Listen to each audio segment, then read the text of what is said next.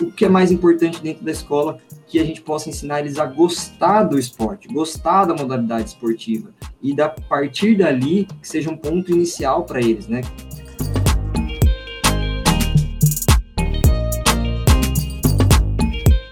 Oi, gente, sejam todos bem-vindos e bem-vindas ao GPSP Conversa. Eu sou a Sara Silvério. E eu sou Paula Cimarelli. Dando continuidade à nossa conversa com o professor Matheus de Luca, esse segundo podcast é reservado para o bate-papo com os nossos integrantes do grupo GPSP Conversa para tirar as dúvidas sobre o Sport Education. E aliás, se vocês ainda não conhecem a nossa página no Instagram, corre lá conhecer. A gente compartilha textos, indicações de séries, documentários, filmes e muito em breve a gente vai começar a compartilhar também de um Fórum Internacional de Pedagogia de Esporte. Corre lá! Então é isso, pessoal. Bom podcast. Espero que vocês gostem.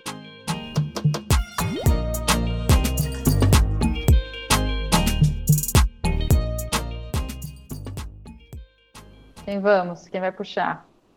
Vou começar. Não, é só um, é só um comentário, nenhuma, nenhuma pergunta, mas primeiro parabéns, é, é Matheus, pelo. Acho que isso o que é, reverbera para mim aqui é só mais essa dificuldade que a gente tem, quem, só quem trabalhou em escola ou quem está aí no, no, no, dia a dia sabe o quanto é difícil a gente, é, você for entender, né, o professor, o João aqui, a gente já conversou bastante já sobre isso também, o quanto faz falta, né, esse processo, esse, você citou lá os PCMs e tudo, você chegar a pegar os alunos no primeiro, no ensino médio, é, com certeza não sabem, alguns não sabem correr, não sabem pular, não sabem. Então, quanto esse. Imagina quantos professores passaram nesse processo aí, eu fiquei aqui imaginando a, a, a dificuldade de você ter.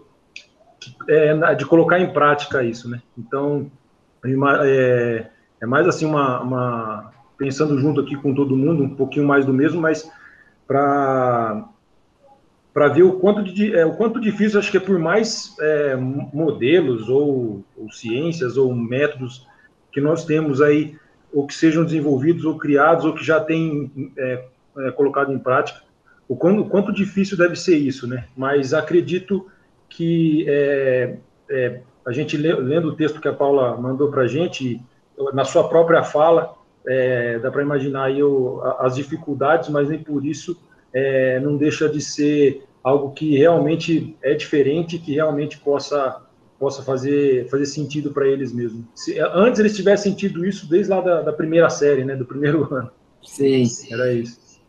É, é, eu fico sempre pensando, né, como você falou, eu sempre recebo os alunos no primeiro ano, né, porque a gente é uma escola que só começa no ensino médio, né, e aí, quando eu recebo os alunos, né, a gente já faz aquele diagnóstico inicial ali, então, primeiro tema que eu vou trabalhar com os alunos é jogos e brincadeiras, né? Então a gente faz um resgate dos jogos com eles tal.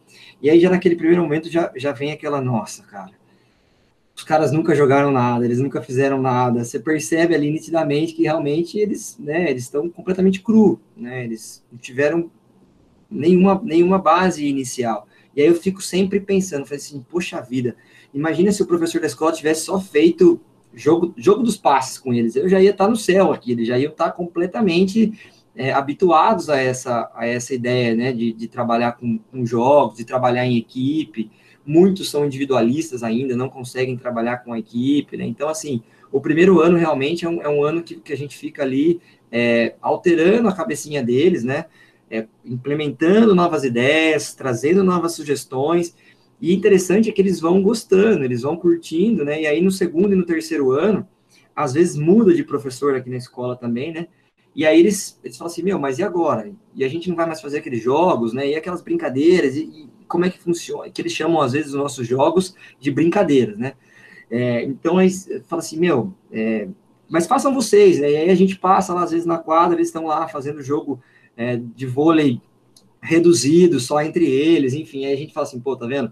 É, o que eu trabalhei com eles ano passado, é, sobrou uma herança ali, né? Então, acho que é, é, legal essa, essa... Só que é trabalhoso, né, Silas? É, é uma coisa que, é, quando a gente coloca na ponta do lápis, a gente vai ver que dá muito mais trabalho do que simplesmente eu seguir o modelo tradicional, né? E aí, os professores, na maioria das vezes, acabam é, sendo desestimulados por diversos fatores que a gente conhece aí da educação física escolar, e aí o cara acaba sendo, às vezes, desestimulado e acaba é, abandonando né, a tentativa. Mas eu acho que esse reforço que a gente faz, né, é, diariamente, constantemente, ele tem que ser necessário, né? Eu já, em alguns momentos, eu conversei com outros grupos, né, de professores, e aí o cara fala assim, ah, isso aí que você fez é impossível de eu fazer, não dá. E aí o cara começa a colocar aquela lista de situações, né?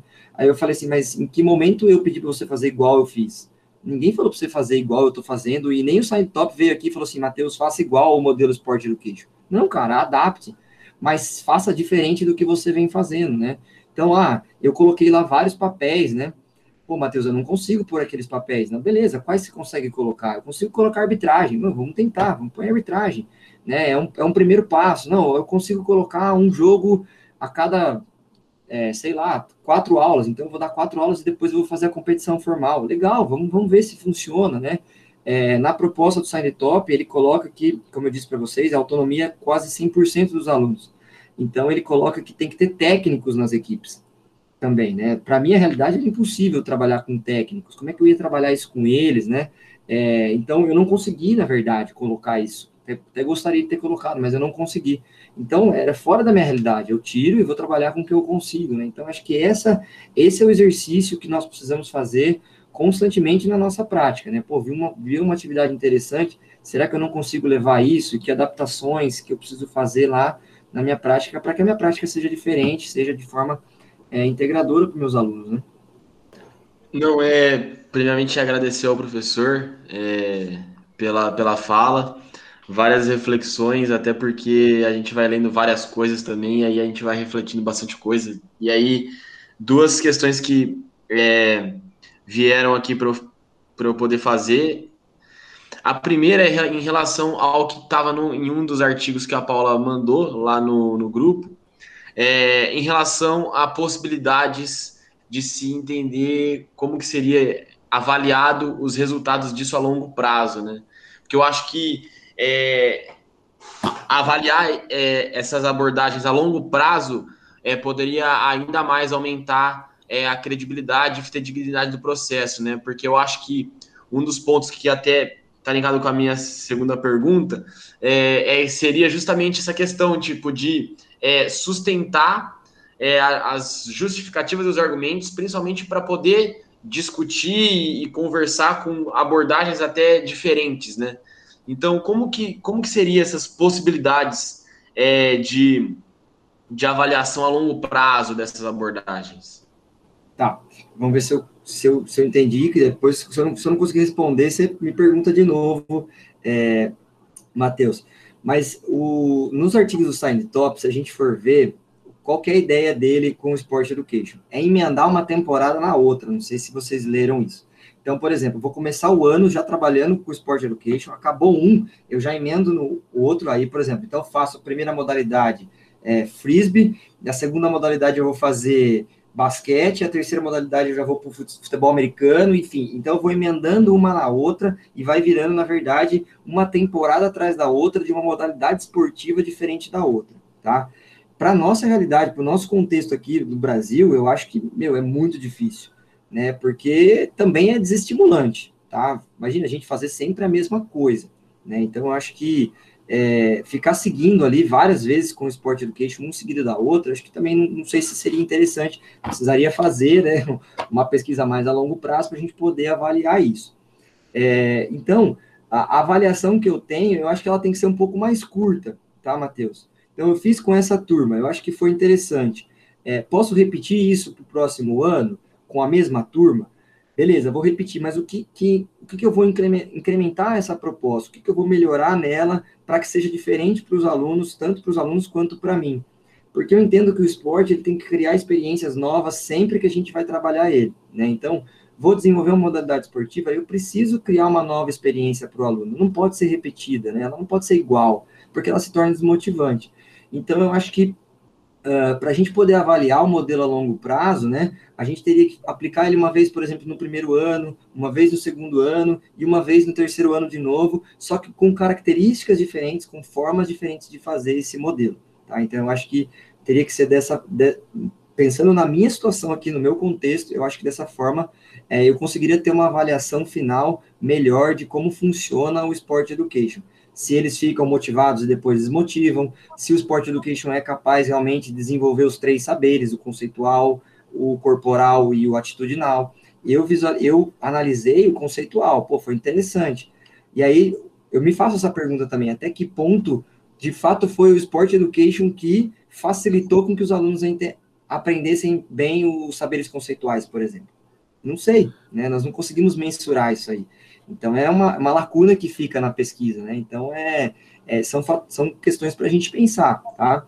É, mas essa questão da avaliação acho que tem que ser feita a longo prazo e com turmas diferentes também, né? Então, ah, vou fazer, vou fazer esse ano, é, no caso lá eu sou dividido por, eu sou dividido por curso técnico, né? Então, eu vou fazer com o primeiro administração, e vou fazer depois com o primeiro, primeiro Química, porque são, são, são, são grupos de alunos diferentes. Então, acho que essa é a avaliação que a gente tem que fazer. Mas muito a longo prazo, acho que fica difícil.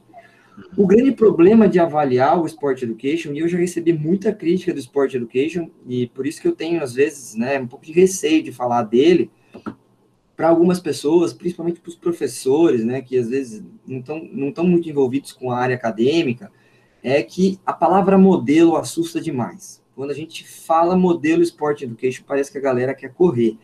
Porque, ah, é modelo, eu vou engessar a forma de ensinar, eu vou, eu vou travar, né? E eu tenho que seguir aquele modelo. Então, modelo, currículo, essas palavras sempre deixam a galera um pouco ansiosa, né? Um pouco ali com o pé atrás quando a gente vai falar do Sport Education. Mas é importante que a gente fale, receba críticas dele, mas mostre para a galera que, olha, existem, é, existe, existe dentro do, do Sport Education flexibilidade, né? Então, é, ok, ele colocou algum, algumas diretrizes, mas existem algumas flexibilidades. E aí, uma das flexibilidades que você colocou é conseguir trabalhar com outras abordagens. Dentro do meu plano de aula lá, não sei se você percebeu, Matheus, mas eu trago ali alguns indícios do Teaching Games, né, de trabalhar com conscientização tática. Isso são características do Teaching Games, né? Então, é, eu já tive ali outra outra abordagem que eu, que eu utilizei ali dentro. Né? Então, será que eu não conseguiria, por exemplo, colocar é, pedagogia no jogo ali envolvida, né?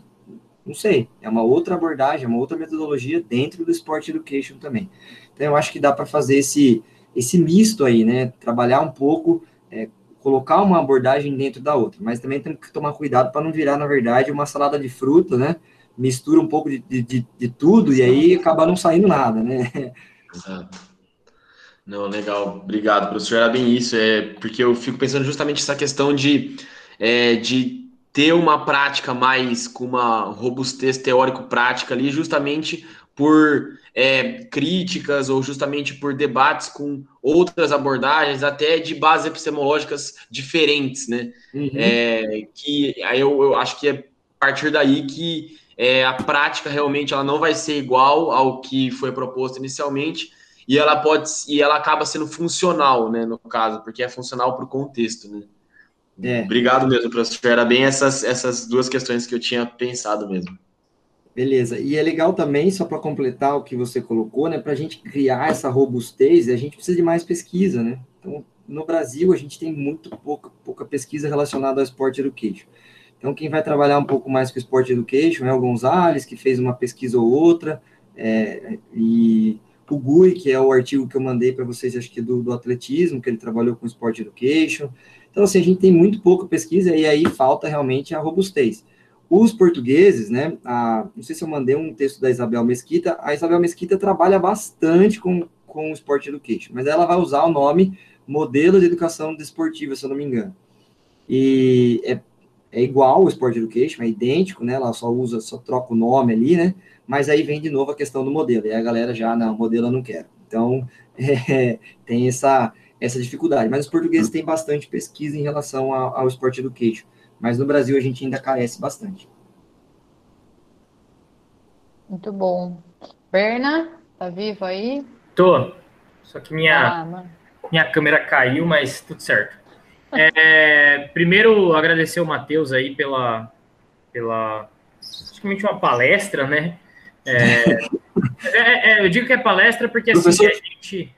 Mal de professor, só, quer falar, só ele quer falar. Ainda mais em tempo de pandemia, que dá oportunidade para o cara falar, o cara. Desanda, né? Não, mas assim, é, é, eu acho que é, é, é, muito importante porque eu, particularmente, como eu acho que quem está na graduação ainda, que me corrija se eu estiver errado, mas eu não lembro da gente ter uma.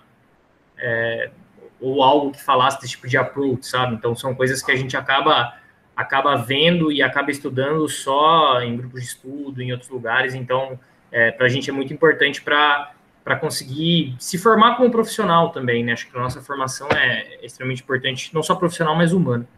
É, Matheus, a minha pergunta é, é, mais ou menos no sentido assim: uh, tudo que envolve ali o, o Sports Education, então, como ele estrutura o modelo, é, eu, eu consigo enxergar que ele tem muita portabilidade, assim, colocar essa palavra. Então ele é, ele é muito transferível, vamos dizer assim, acho que é melhor para dizer. E, e, ele cria né, o Sports Education dentro daí, tipo, ele vai para o ambiente escolar e tal. Mas você tem algum conhecimento, ou você já leu sobre, ou você já viu um caso sobre, ou você mesmo já vivenciou sobre essa transferência de um modelo para um ambiente de rendimento esportivo? Porque na minha concepção, pelo menos enxergando, eu acho que a estrutura ela é muito interessante. E isso eu digo por vivência própria mesmo, porque eu já vivi modelos é, de iniciação esportiva que se assemelhavam muito ao Sports Education, só que aí, óbvio, né, em vez de você trabalhar diversas modalidades, a gente trabalhava diversos fundamentos e situações específicas do jogo, mas muito com um approach parecido, entende? Às vezes numa, numa, numa semana, num mês, você está trabalhando um determinado fundamento, enfim. Você é, tem alguma, tipo assim, você tem algum contato com isso? Já viu alguém que trabalha nesse sentido ou não? Como é que é isso aí? Nossa, Bernardo, é, inclusive a sua pergunta estava na minha fala, eu tinha que ter lembrado dela, né? Porque eu, eu vim com isso na cabeça, porque eu falei assim, é, a galera, beleza, quer ouvir um pouco da escola, mas eu acho que a galera também quer ouvir um pouco da parte do treinamento, né? Então, é, e aí, eu, sou, eu não sou da escola, eu sou da escolinha né? Eu trabalho no clube. E aí, será que eu consigo implementar o Sport Education no clube? Sim, Bernardo, tem alguns trabalhos é, do próprio Sign the Top é, e do outro parceiro dele que desenvolve bastante, o nome dele fugiu da minha cabeça agora, mas eu depois eu lembro e posso até mandar para vocês. Eles desenvolveram, né, depois de desenvolver vários lá no, nos Estados Unidos, dentro das escolas, eles foram é, para as escolas de esporte. Aí fica, sempre ficou a minha dúvida. Essa escola de esporte que eles colocam, tá? Eu não sei se é, nunca tive a oportunidade de estar lá e vivenciar com eles, né? Eu não sei se é uma escola de esporte da escola ou se é uma escola de esporte é, uh, de, de, um clube, por exemplo, tá? Que a gente tem essa situação aqui no Brasil, né? Então, por exemplo, ah, eu tenho a turma de treinamento, a famosa turma de treinamento dentro da escola, tá? É, eu não sei se é esse tipo de, de, situação que eles têm lá, porque o esporte deles lá é completamente diferente do nosso, né? É, mas eles desenvolvem isso bastante, eles desenvolvem o Sport Education bastante com o futebol americano, tá? É, nessa perspectiva do treinamento. Por quê? É, eles entendem que no momento que os alunos, os atletas deles, né, vão participar de uma competição, uma determinada competição, a forma deles prepararem os alunos tá, para aquele ambiente de competição é através do Sport Education. Então, vamos dizer que os alunos, os atletas vão ter uma competição lá nacional, não sei, né, regional, e aí é, eles preparam os alunos, então, uma semana, semanas antes, eles preparam os alunos através do Sport Education, colocando eles é, para trabalhar como árbitro, para trabalhar como é mídia, para trabalhar como técnico, para que os alunos possam chegar no, no ambiente de competição mais preparados para compreender o papel de cada pessoa, de cada, de cada membro ali da, da, do ambiente esportivo, tá? Aí eles relatam que melhora, por exemplo, as questões de fair play com o árbitro, que, melhor, que relata, eles relatam que melhora a questão de fair play com os colegas da outra, das outras equipes, né? Isso pensando bem na iniciação esportiva, tá? Então, é, eles colocam os alunos como se for, eles usam o Sport Education nas escolinhas como se fosse uma questão de preparação para uma competição deles externa, tá? Então, é essa forma que eles têm utilizado é, nos Estados Unidos o Sport Education, pensando um pouco fora do ambiente escolar. Mas aí fica a minha dúvida, Bernardo, uh, se é, como eu disse para você, um ambiente escolar é, que é que na verdade é um prolongamento da escola, né? Se é o esporte que é prolongado da escola, ou se de fato é um clube como nós temos aqui no Brasil.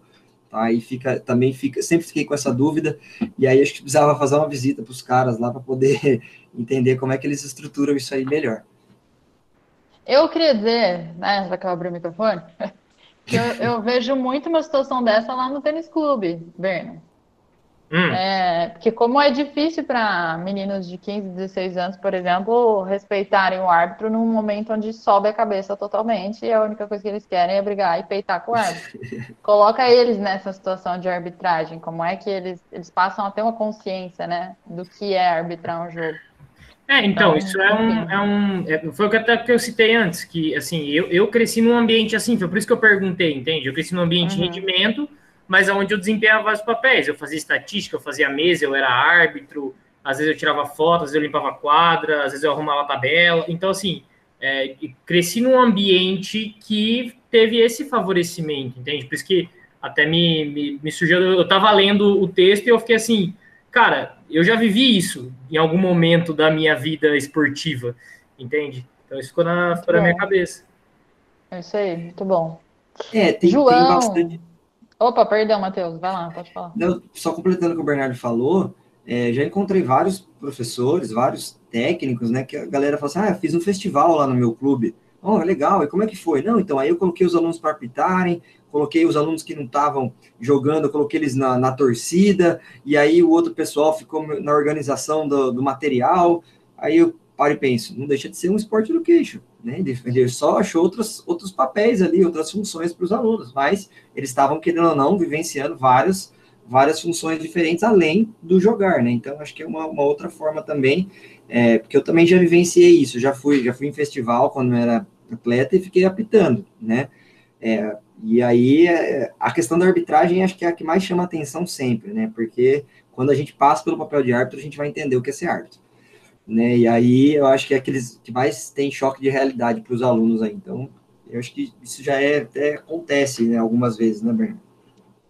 É, deixa eu só prometer a última coisa que eu falo. É, é que eu acho que a gente precisa ter um olhar assim, né? Isso acontece. Às vezes a gente precisa de gente para habitar, às vezes a gente precisa de gente para ser mesário. A, a, grande diferença que eu acho que pode ficar para a gente pensar é é, a gente quer que aconteça acidentalmente ou a gente quer ter intenções pedagógicas por trás disso, né? Eu acho que essa, uhum. aproveitando a palavra que eu escrevi errado no slide, o Bernardo me alertou sobre, é, a intencionalidade que se tem pelo processo, né? Acho que essa é a diferença do, do esporte education nesse caso. É, exatamente, Silas. Vocês têm que se virar com o que tem, né? E aí são duas coisas diferentes. Bom, em primeiro lugar, queria agradecer ao Matheus, né, por tudo que ele apresentou, tudo que ele traz. Eu acho que fortalecer e trazer a nossa escola para dentro do grupo, ela é sempre muito importante. Eu falo isso porque todo mundo sabe aqui que eu sou da, da área escolar, por várias faixas etárias, né? E defendo muito. E vejo, assim, como é, é, muitas coisas muito interessantes, muito boas, muito saudáveis daquilo que você propôs. Eu acho que essa última fala da Paula, ela já até otimiza um pouco o que eu gostaria de dizer, né? Algumas coisas. Quando você tem uma intencionalidade, eu acho que é o grande segredo. É, e nós temos um problema, acho que na educação física como um todo, que nós viemos de. de, de é, não é a melhor palavra, mas vou usar para agilizar, a gente vem de um ranço aí do que era a, a, a linha tal, a linha não sei o quê. E isso gera um conflito que as pessoas acabam optando por não fazer nada para não ter que se comprometer com coisa nenhuma. E, na realidade, o maior compromisso que eu acho que a escola precisa ter, ou a pedagogia do esporte precisa ter, é um compromisso de intencionalidade, é um compromisso de fazer o algo sabendo o que eu vou fazer, aonde eu quero chegar e o porquê eu quero fazer isso. Né? Então, eu acho que, que a gente tem um pouco disso.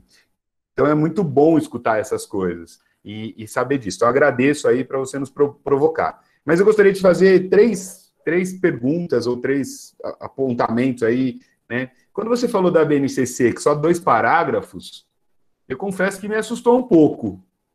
É, você diz isso mais relacionado ao ensino médio ou a BNCC como um todo? Não que eu seja um defensor, não é isso. Mas tem tanta coisa lá dentro que, que me deixou um pouco assustado quando você fez essa referência, né? Afinal de contas, uma leitura não basta para o BNCC, eu tenho que. Estou indo e voltando lá, porque está todo mundo falando, então a gente está questionando.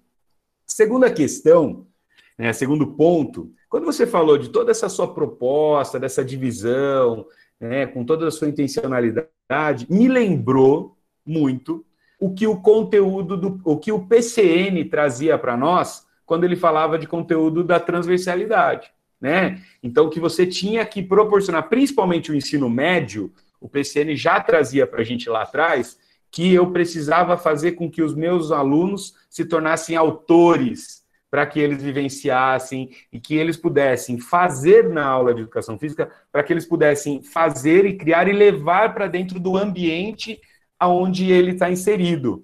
Né? Então você fez dentro da escola só, mas o PCN trazia assim um algo a mais que era para levar para dentro da, da onde é a, a, realidade dele, a vida dele lá, né?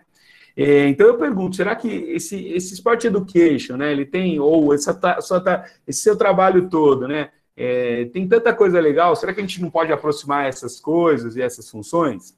E quando, em um terceiro pontinho aí, né, talvez eu tenha um quarto, não sei se vai dar tempo, mas quando você fala da quantidade de conteúdo, do trabalho, né? Então, a quantidade de conteúdo e quantidade de trabalho que você teve para desenvolver isso, realmente, eu vou concordar com você que o nosso tempo escolar, ele é um tempo que compromete demais as nossas ações. E os Estados Unidos, por exemplo, a gente sabe que essas temporadas neles, né, se a gente analisar um currículo perto da gente, eu não preciso para os Estados Unidos, eu também não conheço a realidade lá, mas, por exemplo, um, um currículo de uma escola americana da nossa região, eles passam quase seis meses dentro da mesma modalidade.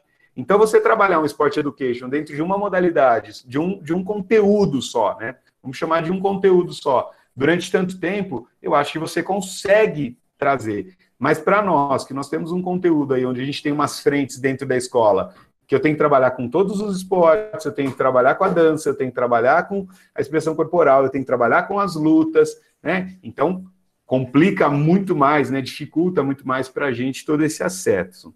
É, e aí, para encerrar, quando você falou do Sport Education aí no, nas escolinhas, né?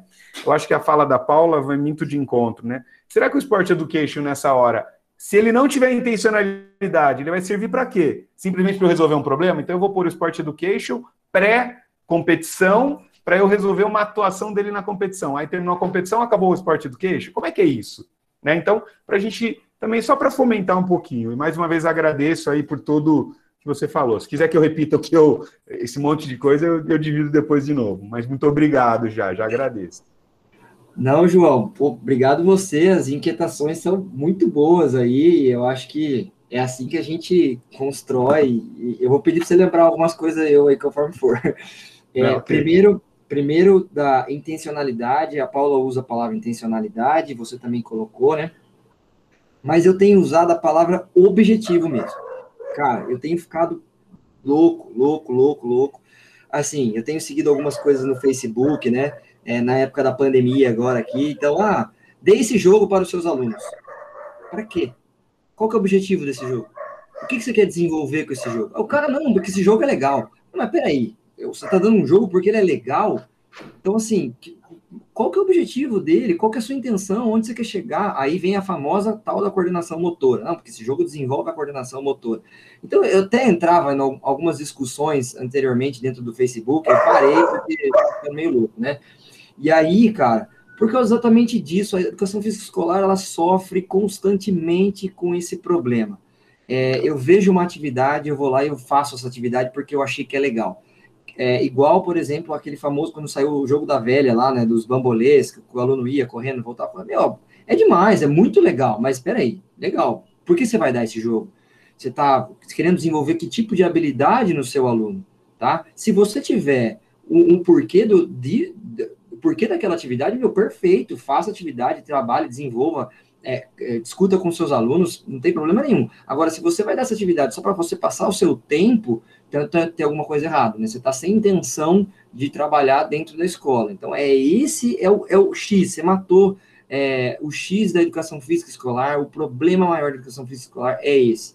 Qual é o meu objetivo? Né? Então, aí a gente começa a se perder, a galera começa a se perder, e eu vejo que Na educação infantil, isso é pior ainda, porque daí qualquer tipo de brincadeirinha eu faço, e aí.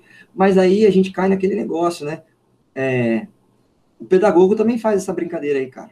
Entendeu? Eu já, já tive discussões assim com outros professores de educação física, assim, meu, qualquer pedagogo faz um jogo da velha, correndo, vai e volta, põe o, o bambolê lá e, e volta. Entendeu? Para passar o tempo, ele faz isso. É, mas por que você está fazendo? Você tem que ter justificativa. E é aí que você vai fazer com que a sua disciplina, a educação física, seja respeitada ali na sala dos professores, cara. Porque se você não, se você não conseguir justificar o que você está fazendo para os professores, para os seus pares ali, os caras vão falar que a, sua, que a sua disciplina é uma brincadeira. E aí você vai ter que ficar quieto, porque de fato você está fazendo isso. Né? Então, isso aí você matou, matou, João. É, segunda questão que você coloca é sobre o, a BNCC, né? Uh, sim, a BNCC do ensino médio, nós só temos três parágrafos. E o parágrafo, assim, é bem, bem fulo, bem ruim. Ele fala o seguinte: é, vamos dar procedimento aos conhecimentos do ensino fundamental. É mais, mais, basicamente isso. Eu não lembro as palavras que a base usa, mas é mais ou menos isso. Vamos continuar a sequência de conhecimentos do ensino fundamental. Então, toda aquela estrutura que vocês estão vendo agora na, na, do fundamental, que tem bastante coisa, eu concordo que tem bastante coisa lá na BNCC para o fundamental, ela some, desaparece completamente na BNCC.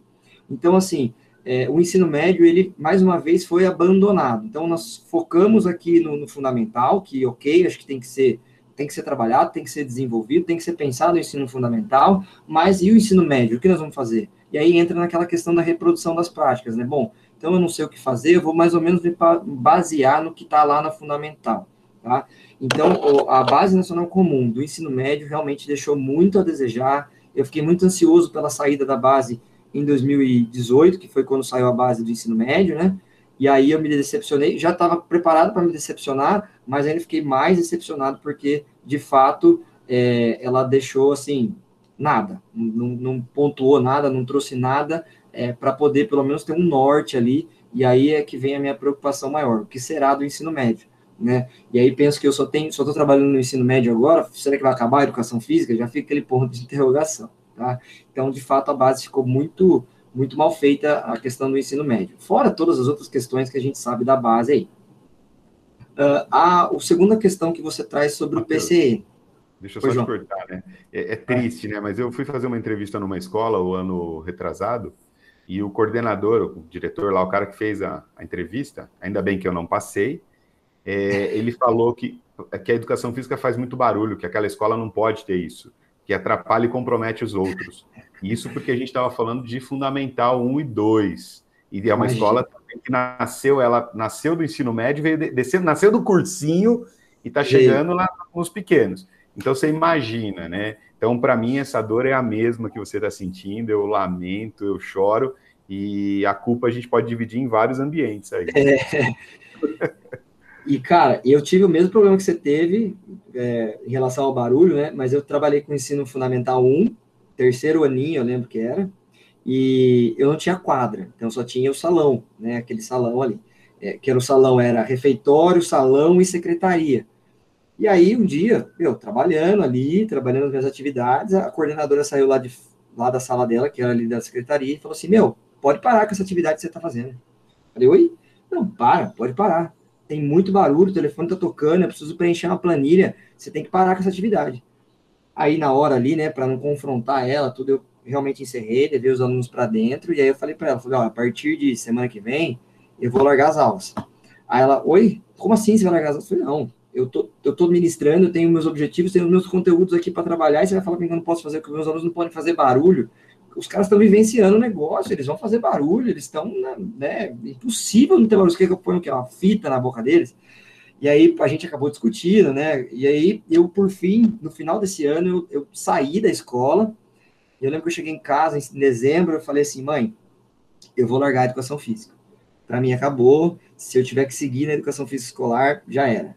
Ela falou assim, não, calma, tal. E aí, no outro ano, eu acabo entrando para o ensino médio, aí eu me encontro no ambiente escolar com mais facilidade, porque foi uma experiência tão ruim para mim, aquela, inter... aquela intervenção da, da coordenadora, cara. Eu era novo, tinha acabado de começar.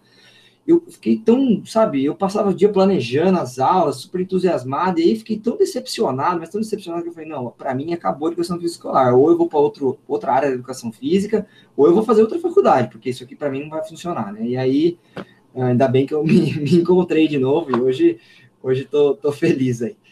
É, em relação ao PCN, João, eu tive muita proximidade com o PCN, né? Trabalhei com a Suraya, trabalhei com a Fernanda, que é, né, foi orientando da Suraya. Então, assim, a gente tinha muito contato com o PCN, mas o PCN ele passou a ser um documento antigo, né, infelizmente. E aí muito criticado, tá? Então, quando eu fui escrever alguns capítulos ali, eu até citei o PCN e tal, e aí a galera falou assim, cara, quer saber? Tira o PCN. Não vamos falar do PCN porque a galera vai criticar muito a questão do seu trabalho só por causa que você colocou aí o PCN em alguns momentos. E aí eu acabo abandonando o PCN, deixando ele de lado realmente, e, e né, a gente não faz nenhuma relação. Mas, de fato, o PCN traz os temas transversais, né? É, que vão conversar ali com os conteúdos. Então, essa, essa questão é, transversal é muito interessante porque os alunos acabam levando isso para as outras sociedades, para os outros ambientes que eles, que eles convivem, né? É, a questão do trabalho em equipe, por exemplo, a questão da solidariedade, tem várias, é, do respeito ao próximo, tem várias questões que são transversais ali, que daria para a gente relacionar, sim, com a questão do PCN. Mas eu confesso para você que eu abandonei o PCN, porque o pessoal falou assim, cara, PCN é, é, um documento antigo, vai ser muito criticado quando você trouxer essa referência no seu trabalho, vamos deixar de lado, e aí eu acabei é, parando de, de, de, de, ver o PCN. Mas confesso que, às vezes, até hoje em dia, eu dou uma olhada nele, tá? O PCN acaba sendo um documento aí que é que foi um bom documento, tem, obviamente, como todo documento, tem problema, tem erro, é, as coisas mudam, se transformam, é impossível um documento de 98 ser bom hoje, em 2021, né? Estaríamos loucos, mas eu acho que tem coisas que são válidas lá que dá para a gente usar é, como na base também, tem coisa que dá para ser usado, nada também é tudo descartável, né? Então, acho que é, também aí vai um pouco da gente conseguir usar um pouco de cada um. Mas eu acabei abandonando essa relação com o PCN e o Sport Education por conta dessa crítica que eu poderia sofrer aí ao longo dos, dos anos, ao longo do meu trabalho, vamos dizer, tá? É, e aí, a última pergunta é sobre a, a, a questão de, de fazer a, a, trabalhar o Sport Education dentro da escolinha, né? é, para trabalhar possivelmente num, numa competição. Como eu comentei também no começo, João, é, uma das minhas, das minhas respostas aí, eu acho, o Sign the Top ele tem essa ideia de trabalhar sempre dentro do Sport Education, né? É, termina uma temporada, começa outra, termina uma temporada, começa outra, uma seguida da outra. É, e é dessa forma que eles, que eles relatam que eles fazem os trabalhos lá. Aí eu fico devendo essa informação como é que eles trabalham essa questão dentro da escolinha, dentro do clube, é, se tem essa, essa intenção básica, como você colocou, que se for assim, eu acho que é uma coisa muito superficial realmente, né, de trabalhar só é, o Sport Education ali para preparar para uma competição, acho que é uma coisa de fato muito superficial, que não vai ter uma intencionalidade muito interessante, né?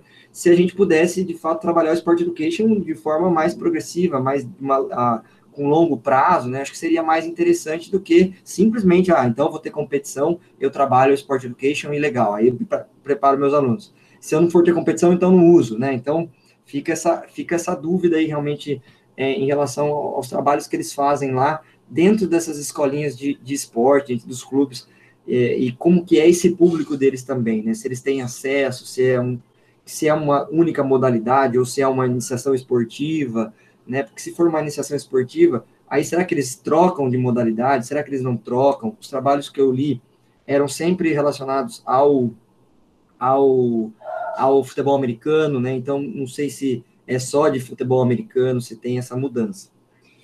E aos conteúdos, né? Você fala também sobre os conteúdos. Sobre como trabalhar o Sport Education com os conteúdos. O que é interessante que eu consigo, e com essa turma foi muito legal para mim, né? é que, assim, a partir do momento que eu trabalho com os princípios operacionais dos esportes coletivos de invasão ali, meu, ganhei o basquete, ganhei o futsal, ganhei o rugby, ganhei o futebol americano, eu ganhei todas as modalidades praticamente, né? Eu vou aproximar, porque as modalidades vão ter características diferentes, né? O futsal vai ser diferente, o basquete vai, vai ter outras, é, outras características, mas aqueles princípios operacionais de atacar, de defender a meta, eles são praticamente os mesmos, né? Então, daí eu consigo, eu, eu já não, vamos dizer assim, não, não que eu não perca mais tempo, mas eu já tenho uma base, uma estrutura inicial para começar a conversar com eles sobre basquete. Então, ó, vocês lembram lá como a gente trabalhou com handball? A gente tinha aqueles seis princípios operacionais, tá? Eles vão se repetir aqui no basquete. Só que de vez a gente defender a meta, a gente vai passar a defender a tabela agora, a sexta. Tá? A gente vai passar a defender o garrafão. Enfim, então, é, o princípio operacional, por ser mesmo, ele facilita. Então, pode ser que eu tenha perdido um pouco mais de tempo, né? Lá no, no com o Sport Education, trabalhando no handball, mas depois eu ganho tempo para trabalhar basquete, futebol, futsal, futebol, rugby, é, o futebol americano, enfim, frisbee e outras modalidades que são de invasão aí. Tá? Então, daí é, eu vejo por essa, por essa facilidade. Com essa turma, eu tive isso, é, só para só levar como exemplo, é, no terceiro ano eu deixo para a gente trabalhar as modalidades que não são tradicionais, né? Então, os esportes não tradicionais para nós aqui. E aí, quando eu fui trabalhar o rugby com eles, foi muito mais fácil de trabalhar porque eles já tinham essa noção de trabalhar os princípios operacionais, tá? Então, é, essa, essa, essa linha, né, acaba, depois eu acabo, esse tempo que eu perdi no início, eu acho que eu acabo ganhando depois, é, porque eu acabo formando uma base legal para os alunos. Então, talvez é, não seja, mas de fato, é, trabalhar com 22, 22 aulas é muita coisa, tá? Não dá tempo daí, para eu dar conta de todos os conteúdos daquele ano, é, de eu trabalhar esportes e raquete, depois eu trabalhar dança, depois eu trabalhar luta, depois eu trabalhar consciência corporal, é, é, aí é muita coisa, se eu ficar usando todos esses, todas essas aulas aí, é, pode ser que eu deixe alguma, algum conteúdo de fora daí. Muito bom. Deixa eu ver aqui quem é o próximo. É a Thaís?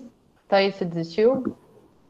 É, porque a, pergunta é meio nessa linha aí que o João falou e o Matheus acabou de falar sobre. Antes, né? Obrigado, Matheus, pela explicação aí do seu trabalho, muito legal.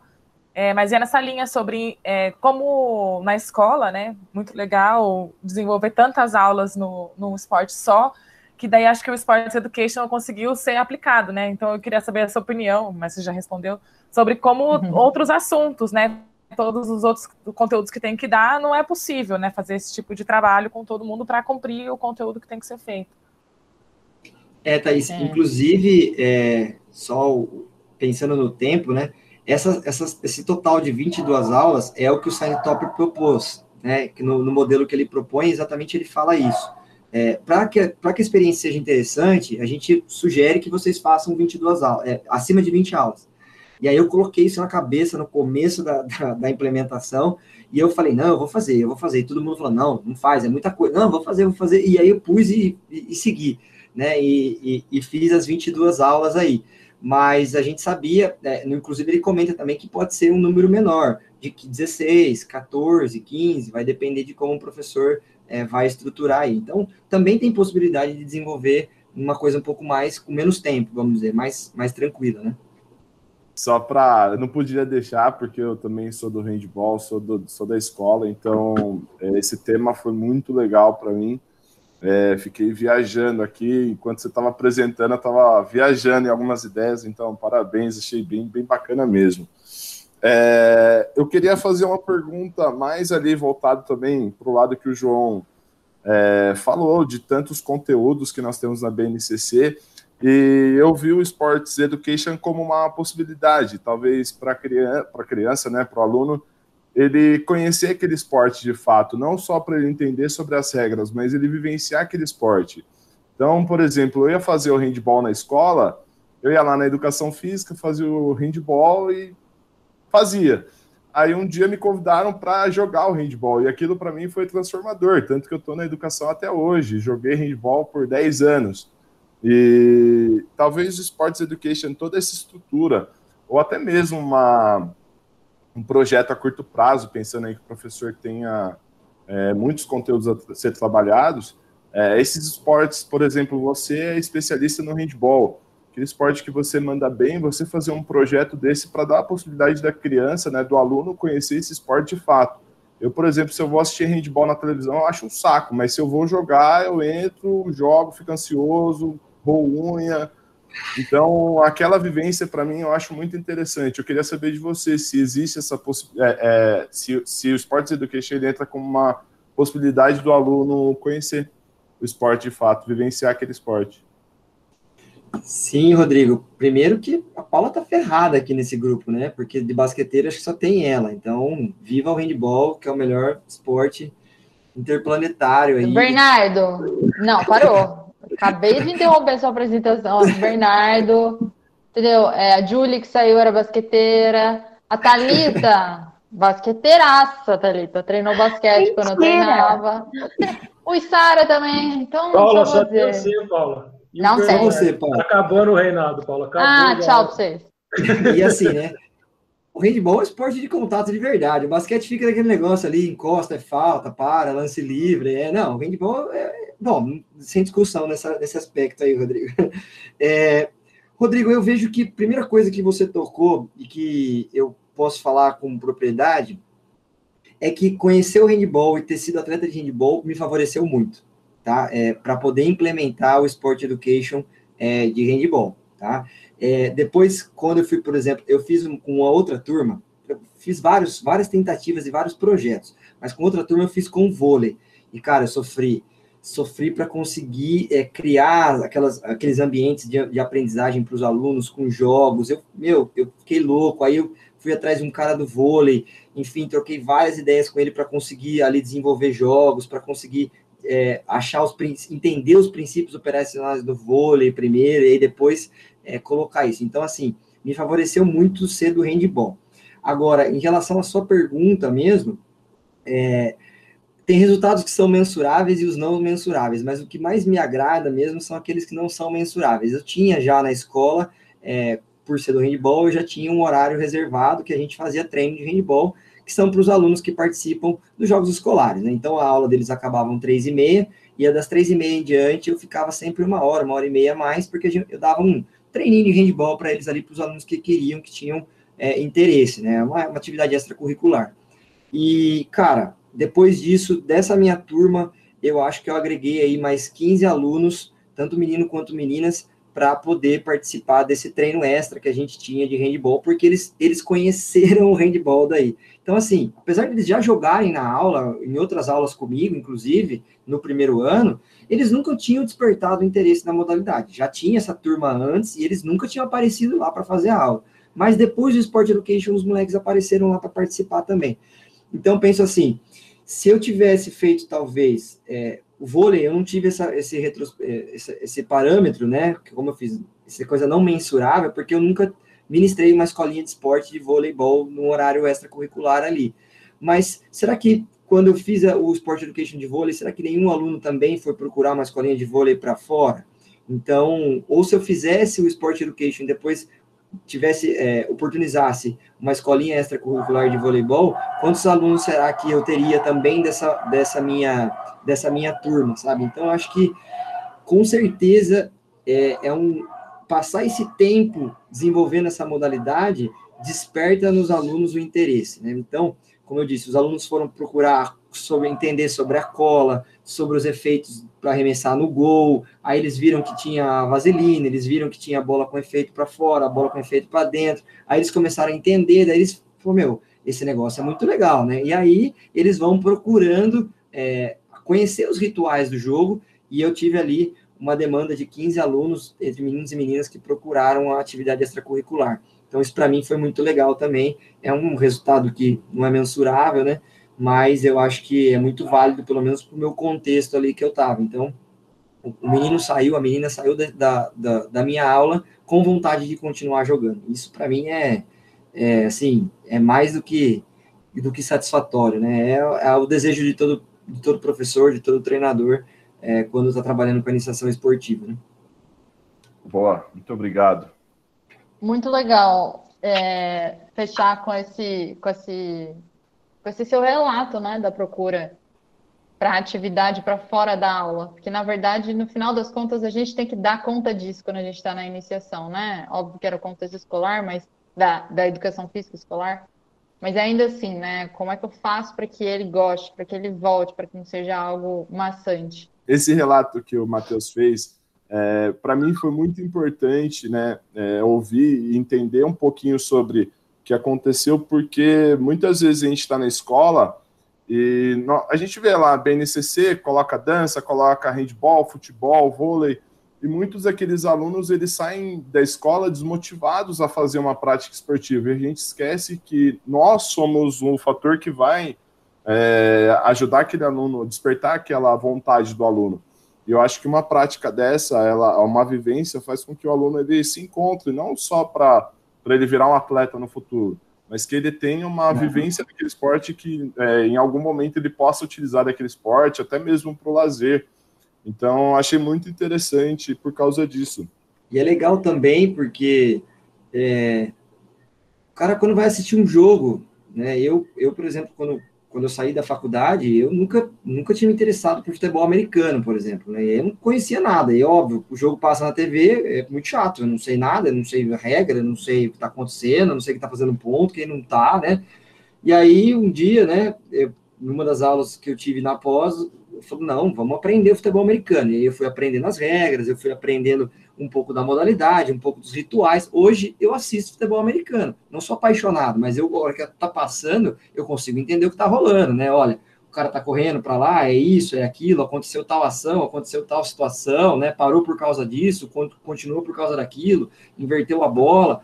Então, eu acho que além da, da, de ter vontade da prática, né, que é o mais legal, o mais interessante, que ele saia dali entusiasmado com a prática, mas também que ele possa entender o jogo, né? Então, ele vai ver na televisão e vai falar assim, pô, meu professor de educação física me ensinou essa modalidade aí, eu tive, né, eu sei as regras, eu conheço basicamente o que acontece no jogo, né? Então, eu acho que, é, que é, também tem esse, esse outro viés aí que também é interessante da gente pensar, né?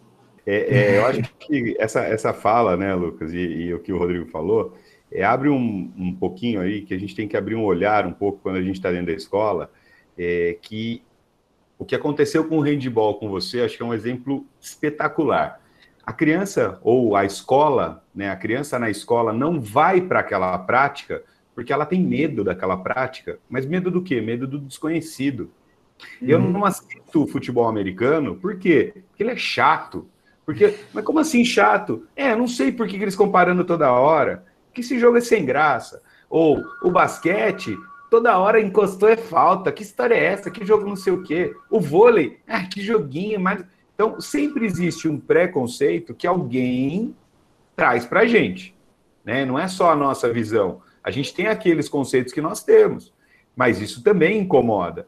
É, e nós, enquanto professor, nós temos que criar, sim, os objetivos, como você diz, e eu acho que ainda é aquela intencionalidade, o objetivo vem junto com uma intencionalidade, né? A gente sabe que a gente chega, quer chegar a algum lugar. E apesar de ter um, alguma, já escutei algumas críticas, né, que tem escrito é, na BNCC, se não me engano, que é a questão do uso fruto do conhecimento é, para fora do nosso espaço curricular, eu, eu uso muito essa, fa essa fala do usufruto, porque se eu não conhecer, se eu não souber o que é aquilo, não souber o que eu vou fazer com aquilo, como é que eu vou usufruir dessa prática?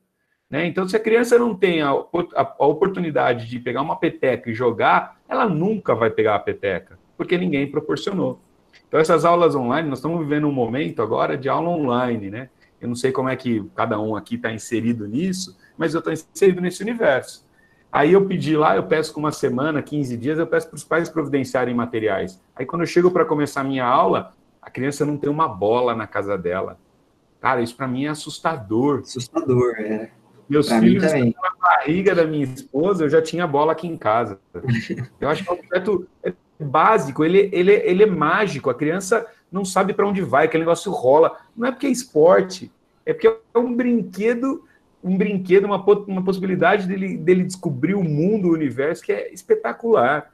Então tem gente que tem bolinha do cachorro. Eu já deparei com crianças que pegavam a bolinha do cachorro porque ele não tem bolinha. Pô, legal, hein? Que família espetacular. Deu bola pro cachorro, não deu bola pro filho? Como assim? Como assim? Será que nós estamos. Onde nós estamos inseridos?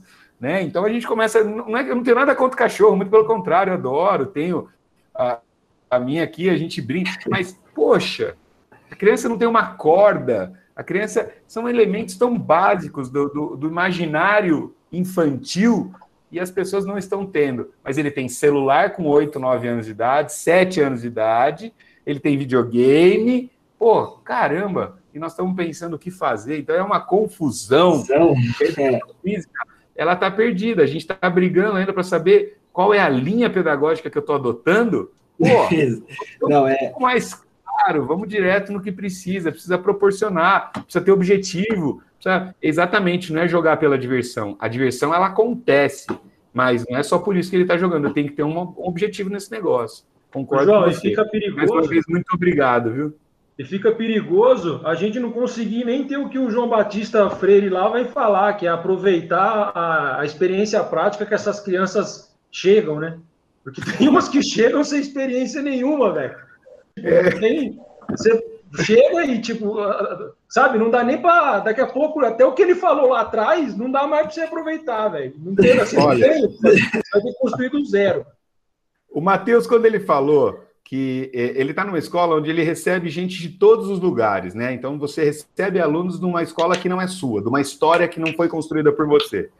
Mas essa questão, eu mexo com ela também com alunos que são que são que, que já estão vindo numa história comigo ou numa outra escola maior que eu trabalhei, numa escola que eu tinha um processo muito maior. Eu falava, pô, depois de X anos, ele não consegue ainda lembrar o que é a diferença do jogo para o esporte, do que é. Se eu vou falar qual esporte nós vamos fazer queimada, pô, peraí, queimada é um esporte, ainda não virou esporte. Por que não? Não, porque não. Então, são conceitos, a criança ela vai perdendo. Então, o cara que chega para você, às vezes ele chega para a gente, é, quem está em escola é, que tem ensino médio, vai com- talvez concorde comigo. Às vezes o cara chega no ensino médio da escola que ele estudou a vida inteira, que tem proposta, que tem trabalho e tudo, ele fala no ensino médio que ele não sabe nada daquilo, que ele nunca jogou aquilo. Só que o, o professor do ano passado do ano retrasado dele, ou era eu ou era um amigo meu. Aí a gente olha e fala assim, pô, mas eu tenho certeza que o fulano deu isso para você. Como que você não fez? Você faltou todas as aulas? É, é, vem muito disso, mas eles vão, eles não dão sentido, eles não dão peso para aquilo, porque o, todo o mercado à nossa volta também nos prejudica um pouco. Então a gente tem trabalho dobrado. Professor, eu acho que até completando a avaliação a longo prazo, que a, que a gente até comentou, não seria apenas no caso de entender o esporte é, durante a escola toda e também durante a vida, mas que caminho essas pessoas trilharam é, depois da escola, profissionalmente falando? E qual o perfil. Agora é minha vez. E, tipo, qual o perfil profissional que essas pessoas é, tiveram, quais traços, quais características de abordagens como essa, através do esporte, ela consegue levar para o ambiente profissional? Por exemplo, o Bernardo falou é, que ele teve é, abordagens semelhantes no rendimento e hoje ele está na educação física envolvido no basquete. O próprio Rodrigo, idem, com o handball na escola. Então, de que modo essas questões podem influenciar na escolha profissional, na característica profissional, podendo a pessoa não ir para o esporte, entendeu? Matheus, eu vou, te contar um negócio mais duro ainda. Desculpa, Paula, eu vou fazer entrevista com pai e mãe na escola, fazer reunião de pais, né? Criança que está lá, o pai vem questionar algum problema e tal. Aí você começa a perceber a história de vida desses pais. Então você faz uma reunião onde você tem que desconstruir no pai a educação física ruim que ele teve, que ela é diferente da educação física que o filho dele está tendo hoje, e que o pai abomina tudo aquilo porque ele foi excluído, ele. Todas aquelas histórias que a gente está acostumado a saber no, no, futebol. Então, que a mãe levou bolada, então ela não pode nem ver bola. Fala, mãe, é, porque naquele momento, então a gente não pode trazer isso para o seu filho.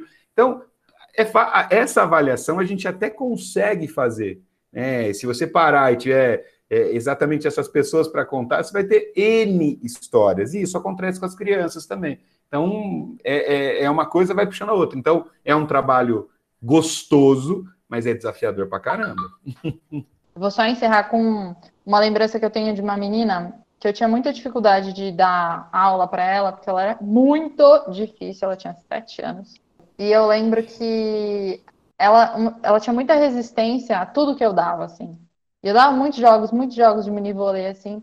E aí um dia eu falei, se você começar a prestar atenção no que a gente está fazendo aqui, se você começar a levar a sério, talvez você possa brincar de vôlei, sei lá, no final de semana com a sua família e tal. Gente, foi a deixa, assim. É, essa menina resolveu que todo final de semana ela jogava vôlei com o pai dela. E isso tornou, ganhou um outro significado.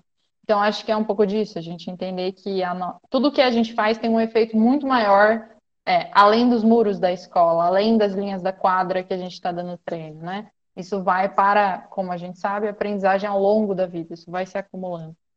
Enfim, Matheus, muito obrigada por, essa, por essas duas horas que estamos aqui conversando. É, você é sempre muito bem-vindo. Que isso, volte sempre, apesar de eu não chamar. Sim, isso, eu vou voltar, tá, Paula? Semana, na próxima isso. é de 15 em 15, né? Eu venho na próxima, isso. aí você me manda o link, vocês vão ver, vocês vão ser a prova. É o mesmo link, é o link. mesmo link. Não, é o mesmo link.